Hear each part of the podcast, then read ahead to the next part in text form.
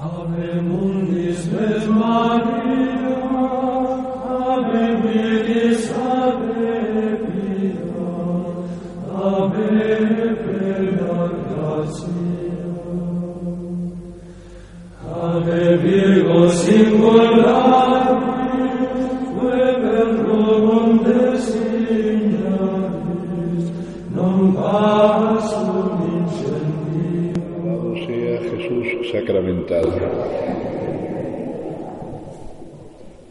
Bien, muy brevemente, para que aprovechemos este rato de oración. Hemos tenido el entierro esta tarde y no hemos tenido la primera plática. Voy a intentar resumir las dos en una. Estamos celebrando la fiesta, la solemnidad de Jesucristo, Rey del universo. Y en esta solemnidad, como sabemos, lo que celebramos es el triunfo definitivo y total de Jesucristo. De tal manera que lo que celebramos ahora, aquí, es lo que se manifestará al final de los tiempos, cuando Jesucristo, como Rey del universo, venga definitivamente con el poder y la gloria propio que le corresponde por ser el Hijo de Dios que hecho hombre ha redimido, ha rescatado a la humanidad entera, a toda la creación, la ha rescatado del poder del pecado y del poder de la muerte. Lo celebramos ya anticipadamente, con lo cual significa que tenemos una certeza, una seguridad la certeza y la seguridad que nos da la fe. Creemos que Cristo vendrá, que Cristo ha triunfado, que Cristo ha vencido el poder del demonio, el poder de la muerte, y creemos que un día vendrá, porque creemos en la palabra que Él nos ha dicho, que Él ha pronunciado y que Él mismo ha certificado con su resurrección. Es decir, la prueba de que la palabra de Jesús es verdadera, es verdad, es eh, su resurrección. Él ha resucitado y en su resurrección nos garantiza que todas sus promesas, todas las promesas que Él ha pronunciado, se cumplirán. Y esta es la promesa definitiva. Él vendrá al final de los tiempos a recoger todo lo que es suyo, todo lo que Él ha adquirido a un precio tan alto como es el de su entrega, entrega por nosotros. Insisto en esto porque esta es la certeza, la seguridad de la fe que tiene que sostener toda nuestra esperanza. Vamos a iniciar el domingo que viene, si Dios quiere, el nuevo año litúrgico y lo comenzaremos con el tiempo de Adviento, este tiempo que como sabemos está marcado principalmente por la esperanza, la esperanza. Y la esperanza solamente se puede fundamentar si es esperanza teologal, si es esperanza cristiana, verdaderamente cristiana, solamente se puede fundamentar en Cristo. Nuestra esperanza no se puede fundamentar, si es cristiana, vuelvo a repetir, y esta es la característica del adviento y de lo que tiene que ser la vida cristiana, nuestra esperanza no se puede fundamentar en que veamos que las cosas se van arreglando.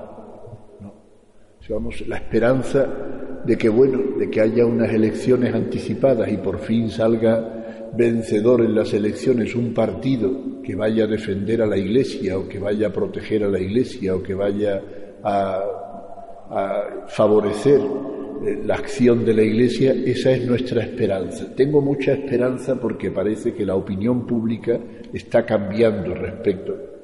Esa esperanza no sirve absolutamente para nada, porque es una esperanza mundana, mundana.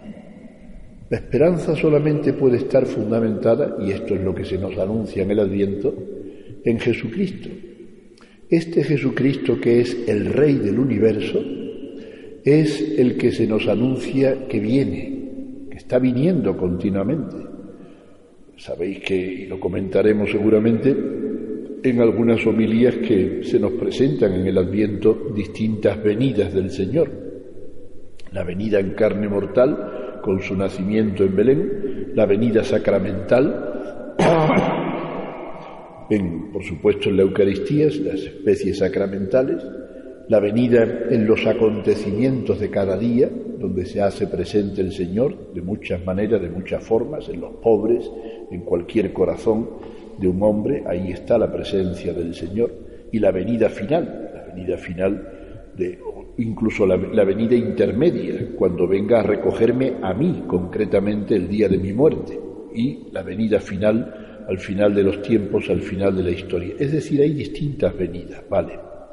Pero la esperanza, la esperanza es esperanza en el Señor, en Él, en Él que es omnipotente, en Él que es redentor, en Él que es salvador, en Él que es el que tiene en su mano el poder y la gloria,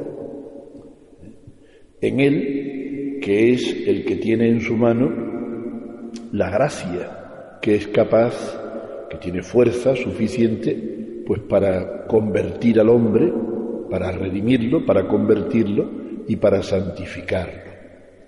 Entonces, eh, de lo que se trata precisamente es de abundar, afianzar nuestra contemplación, nuestra oración, mirando, mirando siempre a Jesucristo. ¿Quién es el que se nos anuncia que viene? ¿Quién es el que viene? Viene Jesús, viene el Hijo de Dios, viene el Salvador, viene el Redentor, viene el que es omnipotente, omnipotente. Y este es un título divino de Jesucristo que necesariamente tenemos que procurar, procurar mantener muy vivo en nuestro corazón. A veces la tentación que tenemos es la de pensar que a Jesucristo se le ha escapado se le ha escapado su poder y, o se le ha escapado este mundo en el que vivimos y que entonces pues, pues parece que no tiene nada que hacer, que está todo ya tan desmantelado que él ya no tiene nada que hacer. Es como una especie de, de, de desfondamiento de nuestra esperanza. No, Jesucristo es omnipotente y por tanto lo puede todo, todo. No hay nada que se le pueda escapar, por decirlo así, a su poder. Todo lo puede Él. Él es omnipotente. Bien, pues hace falta esto, que nuestra fe se afiance, se, se, se, nutra, se alimente de la contemplación en Jesucristo triunfador, Jesucristo resucitado, Jesucristo glorioso, Jesucristo Rey. Él es el que con su poder lo puede todo, absolutamente todo. Y por tanto, viene eh, con ese poder, viene para realizar, realizar la redención, realidad, realizar la salvación. Lo digo muchas veces y lo repito una vez más, por parte del Señor está garantizado. Jesucristo viene a eso. Desde el principio del Adviento se nos va a estar anunciando que viene nuestro Salvador, que viene nuestro Redentor, que viene a salvarnos. Y en Él no hay dudas, en Él no hay eh, fraude, en Él si Él dice que viene a salvar, es que viene a salvar. Si dice que viene a reinar, es que viene a reinar. Si dice que viene a redimir, es que viene a redimir. Si viene a santificar, y lo ha dicho, que viene a santificar de verdad, con todo el poder que Él tiene como omnipotente, como Dios omnipotente. Entonces, por parte de Él no hay duda, Él viene a eso. Pero el poder del Señor, y esto es un misterio, que cuando lleguemos al cielo ya nos lo explicará el Señor por qué lo ha querido hacer así, eh, el poder del Señor está de alguna manera condicionado a nuestra esperanza. Él tiene el poder, Él tiene la fuerza, Él tiene en su mano todo esto, pero no lo puede poner en ejercicio respecto de nosotros si nosotros libremente no estamos dispuestos a recibirlo. Y ahí es donde está la esperanza nuestra. Ahí es donde está nuestra respuesta de esperanza. Si nuestra esperanza no está suficientemente fundamentada en lo que nos ilumina la fe, que es que Cristo es el Redentor, el Rey del mundo, el Rey del universo, si nuestra esperanza no se fundamenta ahí, en Jesucristo, sino que se fundamenta en nuestra visión natural de las cosas, de los planes, de los proyectos, de las circunstancias, de la sociedad, del mundo, de nuestras familias, de mí mismo, de mí mismo, con mis, con mis dudas, con mis incertidumbres, con mis pecados, con mis limitaciones, con mis malas experiencias. Si mi mirada se queda ahí, entonces la esperanza no se abre al poder del Señor. El poder del Señor se encuentra limitado por mi capacidad de recibir o por la limitación de la capacidad que yo supongo en cualquier persona o en el ambiente en el que vivo. Entonces el Señor no puede realizar su obra, no porque Él no pueda, sino porque nosotros no estamos dispuestos a recibirla. Jesucristo vino hace dos mil años y nació en Belén. Venir vino, pero ¿quién le recibió? Dice el prólogo del Evangelio de San Juan, vino a los suyos y los suyos no le recibieron. Venir vino, pero fue reconocido, fue acogido, se le acogió con todo lo que traía, salvo la Virgen María, San José, aquellos pocos pastores, los magos de Oriente, en las primeras noticias que tenemos son muy pocos, son muy pocos. Herodes, sabiendo quién venía y que venía como rey, tembló. Un rey mundano que tiembla ante un niño que resulta que es el rey del universo, que va a ser el rey del universo. Tembló y en su cobardía y en su violencia y en su injusticia, pues mandó matar a todos los niños menores de dos años que estaban en Belén y en sus inmediaciones. Acoger. La acogida depende de nuestra esperanza. Y nuestra esperanza depende en gran medida de nuestra certeza, de nuestra confianza en quién es el que viene y qué es lo que dice que viene a hacer. Por eso digo que es muy importante en el tiempo del Adviento y en esta última semana del tiempo ordinario, después de celebrar la fiesta, la solemnidad de Jesucristo, Rey del universo, que revolvamos, revolvamos, revolvamos en nuestro corazón, en nuestra oración, en nuestra contemplación. Cristo es verdaderamente Rey. Cristo es omnipotente. Cristo ha vencido con su muerte al pecado y a la muerte. Dios Cristo con su resurrección ha vencido y nos da la vida. Cristo nos da a participar de su vida, de su fuerza, de su realeza, de su capacidad de dominar, de transformar el mundo entero. Cristo es el que lo hace. No es esta estrategia, ni este partido político, ni siquiera, ni siquiera, y entendedme bien, este papa o este obispo o este cura o este... No, somos ministros, ministros, no somos ni mucho menos los redentores. El único redentor es Jesucristo. No se nos ha dado bajo el cielo, no se nos ha dado bajo el cielo otro nombre en el que podamos ser salvados, decía San Pedro. Bien, pues ahí está, mirar a Jesucristo, contemplar a Jesucristo, con esas esos atributos propios suyos de omnipotencia, ¿eh?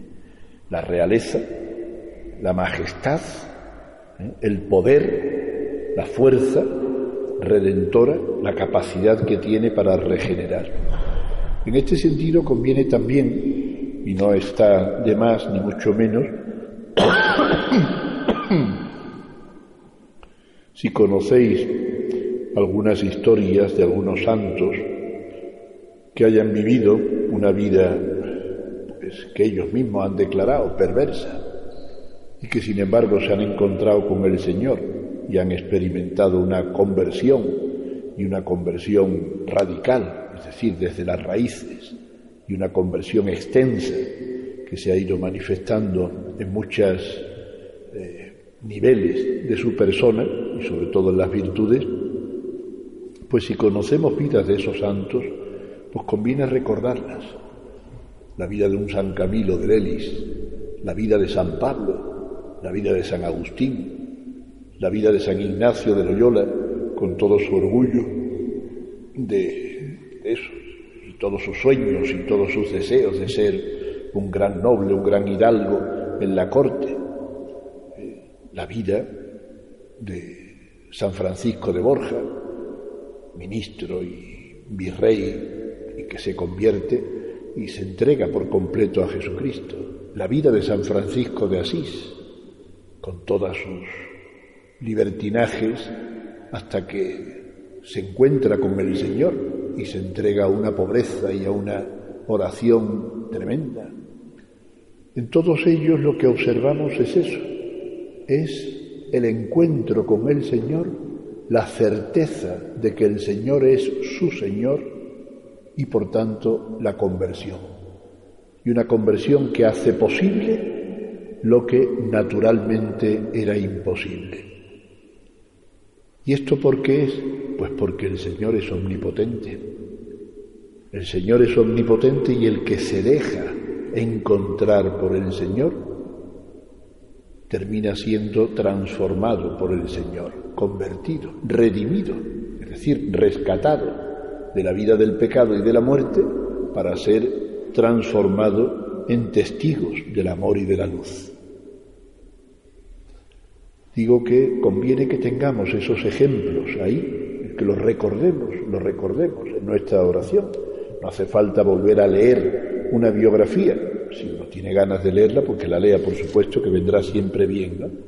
Pero digo tener como ese telón de fondo donde hay unos testigos que claramente nos están diciendo, esto es verdad. Cristo tiene poder para eso. Cristo tiene fuerzas para cambiarte. Cristo tiene poder y tiene fuerza y tiene suficiente energía para que esa persona que tú dices que no puede cambiar puede cambiar del todo. A mí me cambió. Los santos nos dicen eso y eso nos llena de esperanza nos tiene que llenar de esperanza. La esperanza, me habéis oído decir muchas veces, que es una virtud que Santo Tomás de Aquino describe como una, una virtud compuesta, compuesta por el deseo y compuesta por la confianza. El deseo,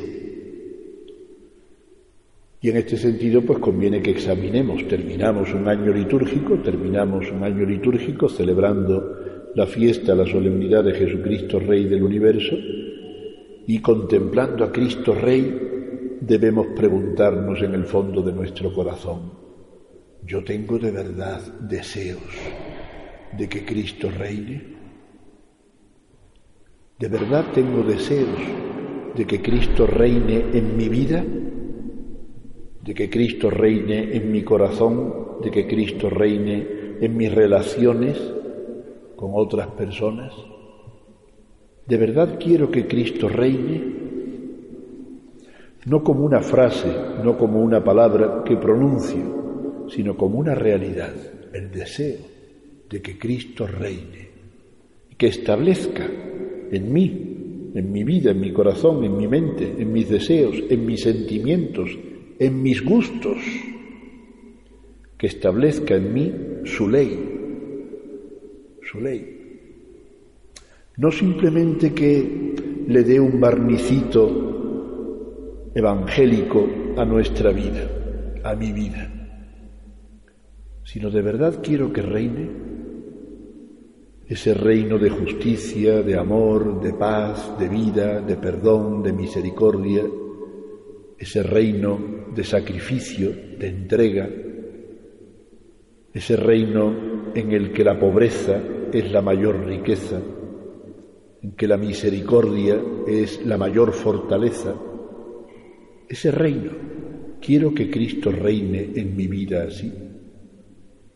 Y que por tanto, pues, eh, si Cristo reina y establece su vida, su, ley en mi vida, pues, pues tenga que reinar conviva con Él, conviva con Cristo Rey y conviviendo con Cristo Rey, pues eh, con, participe de su misma manera de reinar.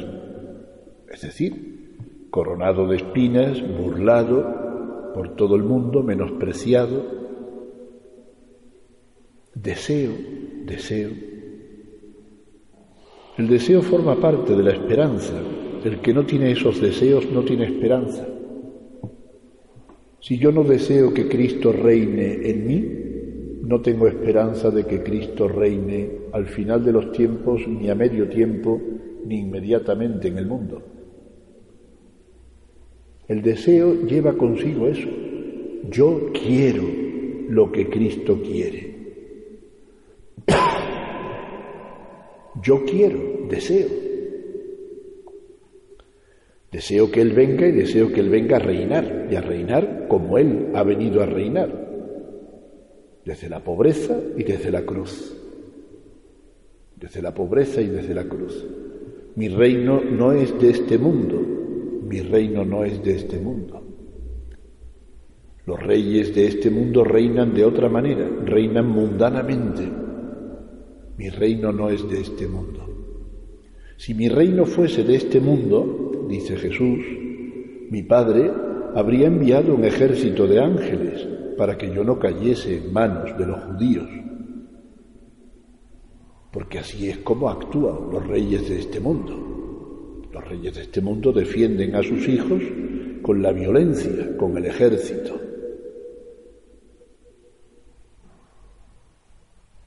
Mi reino no es de este mundo porque mi Padre no me defiende de esa manera, sino que mi Padre lo que quiere es que yo dé la vida, que yo entregue la vida por mis súbditos. Mi reino no es de aquí.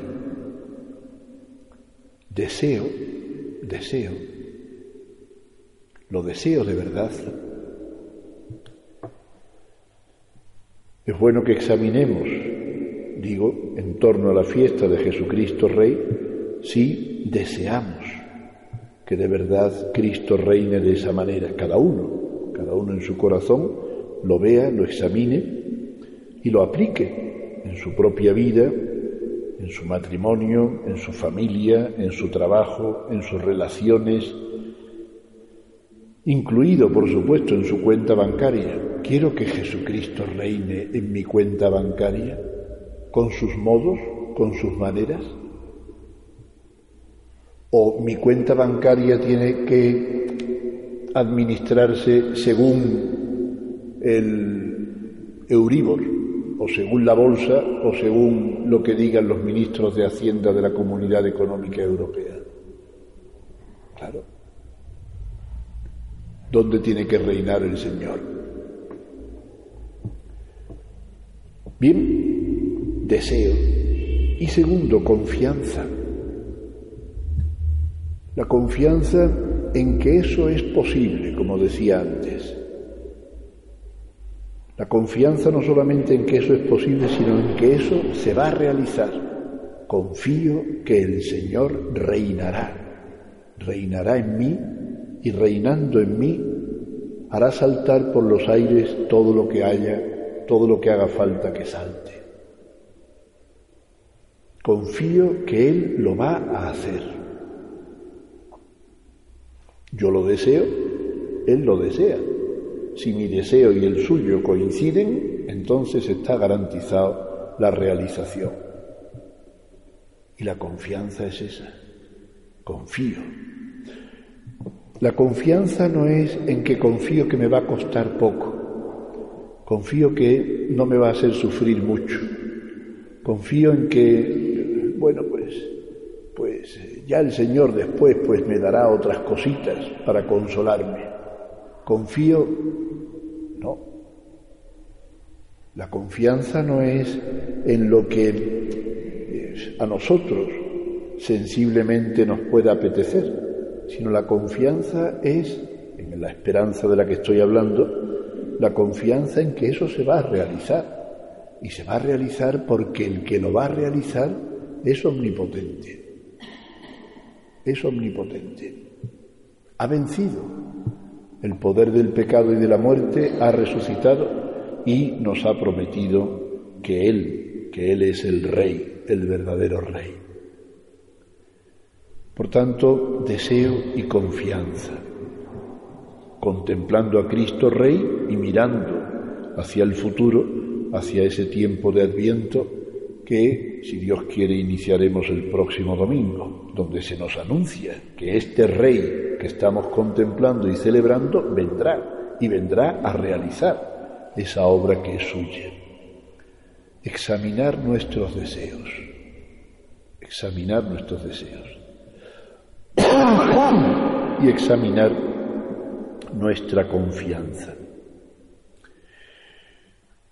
Si nuestra esperanza es verdadera, y hay que pedirle al Señor que lo sea y que lo sea cada vez más, y por tanto que esté cada vez más fundamentada en la certeza que nos da la fe, la luz de la fe, si nuestra esperanza es verdadera, esa esperanza integra, integra una actitud práctica que es importantísima, que es la de la vigilancia. En el Evangelio sale multitud de veces esa expresión del Señor, estad vigilantes, estad alerta, estad alerta, estad vigilantes. La vigilancia, estad alerta. Es decir, estar atentos a la venida del Señor, estar atentos a la gracia del Señor, estar atentos al poder del Señor. Estar atentos a Él, estar atentos al Señor y al poder del Señor, a la gracia, a la fuerza del Señor, significa que no estamos atentos, que no estamos atentos a la fuerza, al poder, a la acción del mundo.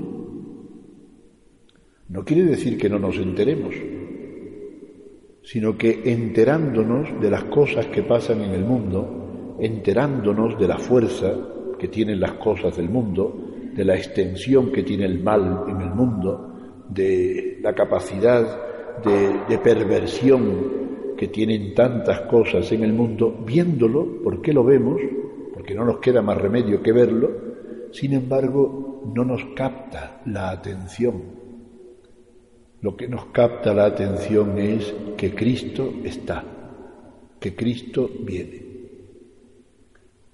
Vigilantes a la presencia del Señor.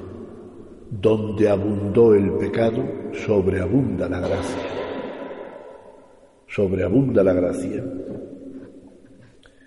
Y si donde abunda el pecado, a nosotros lo que nos pasa es que esa contemplación del pecado del mundo, ese estar viendo y estar escuchando noticias de maldades, de corrupción, de perversión, de degeneración, si todo eso nos va pillando, nos va angustiando, nos va angustiando, nos va angustiando, significa que le estamos dando una atención tremenda y estamos perdiendo nuestra atención y nuestra vigilancia al Señor. Podemos ver toda la corrupción que hay en el mundo, podemos ver toda la corrupción y toda la degeneración que se está manifestando incluso dentro de la Iglesia. Pero eso que vemos es simplemente una señal, es una llamada del Señor para que esperemos, para que confiemos en su gracia, para que viendo la abundancia del mal, confiemos en la sobreabundancia de la gracia del Señor. Es para crecer en esperanza, es para crecer en certeza. Él puede con todo esto. Si creemos entonces que Él puede y que Él puede con todo esto y estamos alertas, estamos vigilantes, no estamos distraídos en ese lamento continuo hay que ver cómo están las cosas, hay que ver lo difícil que es esto, hay que ver otro caso de corrupción, hay que ver, es que ya no sabes en quién confiar, hay que ver que no sabes en quién confiar. Si lo dice clarísimamente la palabra de Dios, maldito el hombre que confía en el hombre, será como un cardo en la estepa. Dichoso quien pone su confianza en el Señor, será como un árbol plantado al borde de una acequia. ¿No sabes en quién confiar? ¿O es que no sabes leer? ¿Está bien claro? ¿Está bien claro? Es que tengo más confianza en la maldad de unas personas que en la bondad del Hijo de Dios. Es que creo que tiene más fuerza la muerte y el pecado que el triunfo de la resurrección de Cristo. ¿Dónde está entonces nuestra fe? Hemos partido de ahí. Contemplar y celebrar a Cristo Rey es contemplar y celebrar la certeza de que Jesucristo es verdaderamente el Rey del universo. Lo es, lo es. Y se le tienen que ir sometiendo todo, poco a poco, mucho a mucho. Eso ya no nos corresponde a nosotros saberlo. Nadie sabe ni el día ni la hora, ni siquiera el Hijo, solamente el Padre. Pero es esta certeza y este estar vigilantes y estar alertas y no estar distraídos, no estar distraídos. Cuando digo distraídos, vuelvo a repetir, no significa que no nos enteremos, pero que no pongamos más interés en conocer el mal que en conocer la fuerza de Cristo y el bien. ¿Cuánto tiempo le dedicamos a enterarnos de las maldades que hay en el mundo? ¿Y cuánto tiempo le dedicamos a contemplar la fuerza gloriosa del amor del Señor diariamente? Empezando por los programas de televisión, donde se ventilan tantísimas guarrerías que nos entretienen y nos distraen. Y nos distraen del amor purísimo, del amor limpísimo, del amor potentísimo, del amor fecundísimo del Señor. Claro, estar vigilantes, estar alerta. Estamos esperando al Señor, estamos esperando al Señor. ¿Y qué estás haciendo? Pues viendo la telenovela esta, que es muy entretenida, pasan una cantidad de cosas espantosas, pero es tan divertido. Estamos esperando al Señor. Hombre, si lo estás esperando para que redima eso, vale. Pero desde luego la postura y la actitud no será la de estar tranquilamente así, distraídos.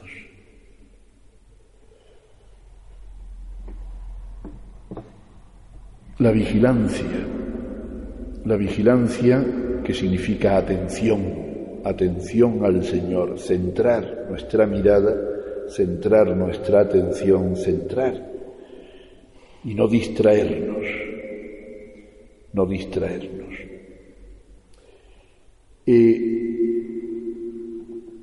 además de esta vigilancia y de este luchar contra la distracción para estar de verdad atentos a él, otra actitud importantísima que tenemos que cuidar y que tenemos que fomentar es la de la humildad. Espero, deseo, confío que venga el Señor porque lo necesito, porque lo necesito, porque sin Él no puedo nada,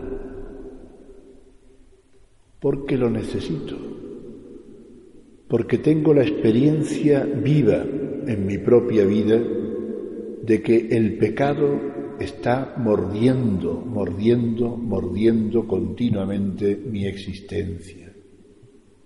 Y si Él no triunfa en mí, el pecado seguirá mordiéndome. Lo necesito. Necesito que venga Cristo a salvarme, necesito que venga Cristo a redimirme, lo necesito yo y veo que mi hermano, mi hermana, esta persona, este compañero de trabajo, esta compañera, esta amiga, este amigo, este lo necesita igual que yo. No porque yo lo juzgue pensando que es malo, sino porque manifiesta, continuamente manifiesta como lo manifiesto yo, sus debilidades, sus limitaciones, sus infidelidades, sus quebrantos, porque son visibles. Yo no juzgo en su intención, pero es manifiesta su debilidad. Necesitamos a Jesucristo. Y eso nos tiene que poner en una postura de humildad, de humildad. El Papa Francisco está continuamente, continuamente, es incansable en este empeño que tiene en predicar dentro de la Iglesia, hacia los de dentro de la Iglesia, que no podemos continuar con posturas de orgullo, con posturas de soberbia, como si nosotros fuésemos los buenos y el resto son los malos que nosotros somos los que los puros, los que cumplimos, los que tenemos nuestro orden, nuestro concierto en nuestra vida y otros que son infieles, que son malos, que son perversos, esos hay que despreciarlos. Y cuando salen, como están saliendo, tantísimas noticias de corrupción y de perversión dentro de la Iglesia, pues ahí está. No se trata, ni muchísimo menos, de condenar a nadie. El acto sí, la maldad sí, el pecado sí, pero al pecador hay que llamarlo a la conversión. Hay que llamarlo a la conversión. Es lo que ha hecho Jesucristo y es lo que, lo que hay que seguir haciendo siempre. Pero lo primero que tenemos que entender es que el pecador soy yo, que el pecador soy yo, que cuando se está diciendo algo, cuando se está anunciando algo, cuando se está denunciando algo, no tengo que pensar, eso va por fulanito, eso va por menganito, eso va por mí.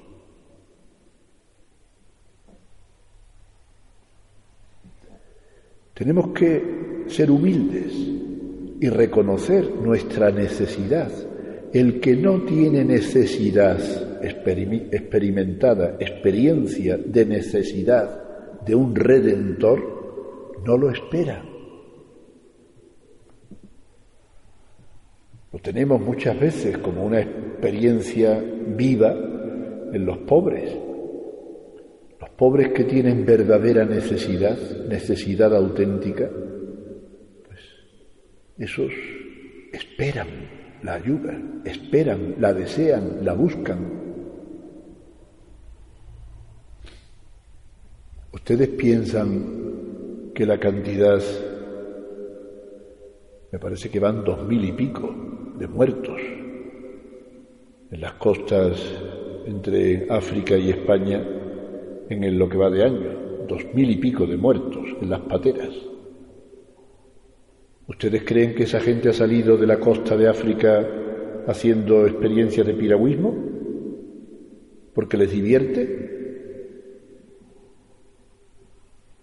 ¿Ustedes creen que ellos han salido pues porque les gusta el surf y les encantaría aterrizar en una playa de Tarifa? Son personas que tienen verdadera necesidad y esperan encontrar algo, alguien que les saque de esa miseria. Y porque lo esperan, arriesgan la vida y la pierden. El que tiene conciencia y experiencia de verdadera necesidad espera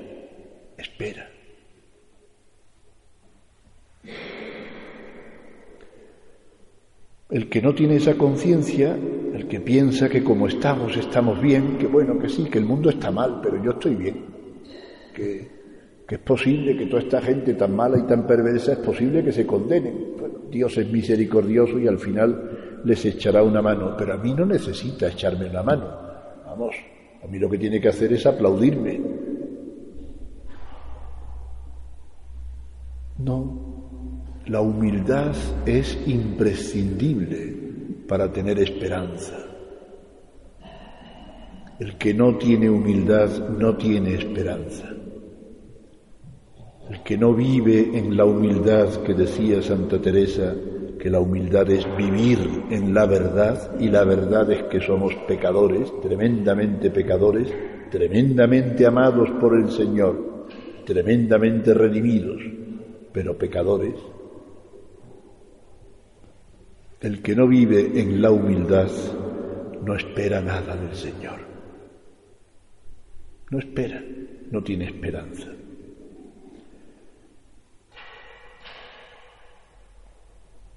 Atención, vigilancia y humildad, humildad. Humildad del que se sabe malo y necesitado de conversión y necesitado de redención.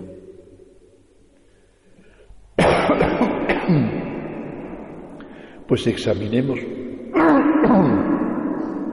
examinemos todas estas cosas y otras que se les pueda ocurrir a cada uno y que el Espíritu Santo puede suscitar.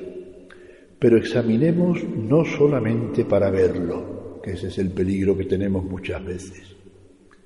Examinemos, vemos nuestra debilidad, vemos nuestra fragilidad, vemos que nos distraemos mucho, que no estamos tan vigilantes, vemos que no somos tan confiados, que no confiamos tanto en la misericordia, en el poder del Señor, vemos que nuestros deseos son unos deseos un poquito raquíticos, que hay zonas en nuestro corazón, en nuestra vida, donde el deseo de que Dios reine, de que Jesucristo reine, pues, pues no lo tengo tan claro. Si eso lo podemos dejar para el año que viene, mejor. Ahora que reinen otras cosas, ¿no? Vamos dejando, como decía el soneto. Mañana le abriremos para lo mismo decir mañana. Ver, examinar y ver nuestra debilidad, ver que no estamos todo lo bien que deberíamos estar, ver todo eso no nos debe dejar simplemente con una sensación de bluff, sino de esperanza. Precisamente porque me veo así, es porque veo la necesidad que tengo de empezar un año nuevo con la esperanza de Cristo Rey, con la esperanza de que Cristo reine, con la esperanza de que este niño que se nos anuncia yo lo desee recibir verdaderamente, que aquella conversión de la que me hablará en cuaresma yo la quiera y la quiera cueste lo que cueste y valga lo que valga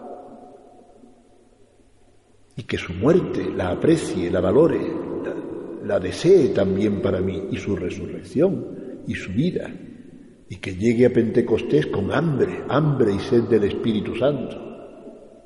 ¿Por qué? Porque es que lo veo, que Él puede y que yo lo necesito. Y vuelvo a repetir, ahí tenemos un montón de santos, muchos de ellos son santos que han vivido digámoslo así, ¿no? rectilíneamente su vida. Han vivido la gracia de Dios, se han encontrado con el Señor, han respondido a la gracia del Señor, han ido caminando, han ido fructificando y han llegado a la santidad. Y otros, como decía antes, ¿no? Un San Francisco de Asís, un San Ignacio de Loyola, un San Camilo de Lelis, un San Agustín, un San Pablo, que se manifiestan clarísimamente como pecadores, tremendamente pecadores, que han sido tremendamente cambiados por la gracia de Dios. Son testigos, testigos de esto que estoy diciendo. Y por tanto nos certifican que no solamente esto es posible, sino que esta es la verdadera vida. La verdadera vida. Bien, pues yo os invito a esto, ¿no? a que aprovechemos esta tarde lo que podamos delante de Jesús sacramentado que está aquí con nosotros y durante esta semana, todavía con el rebufo de la solemnidad de Cristo Rey, con toda su potencia que se nos manifiesta este año en este ciclo B, con la imagen de Cristo Rey delante de Pilato, coronado de espina y con el manto de la burla después de haber sido azotado, diciendo que Él es el Rey, el testigo de la verdad, pues digo que el rebufo de la solemnidad de Cristo Rey durante estos días, viendo la omnipotencia del Señor, pues miremos hacia el futuro, ¿no? Hacia el futuro, el futuro de un año nuevo que se nos ofrece con el adviento anunciándonos que este que es Rey viene de verdad a reinar. Y viene a reinar en nosotros porque lo necesitamos. Lo necesitamos y Él puede. Él tiene poder para todo esto, infinitamente más de lo que nosotros podamos imaginar. Y nosotros lo necesitamos más, muchísimo más, de lo que nosotros podamos examinar.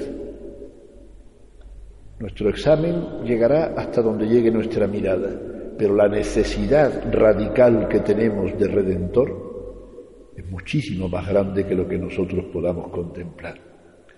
Pues pidámosle al Señor su luz y pidámosle al Señor su fuerza para que se encienda en nosotros la esperanza, el deseo confiado, el deseo vigilante, el deseo humilde, el deseo necesitado, necesitado de Cristo Rey en nuestras vidas. Alabado sea Jesús sacramentado.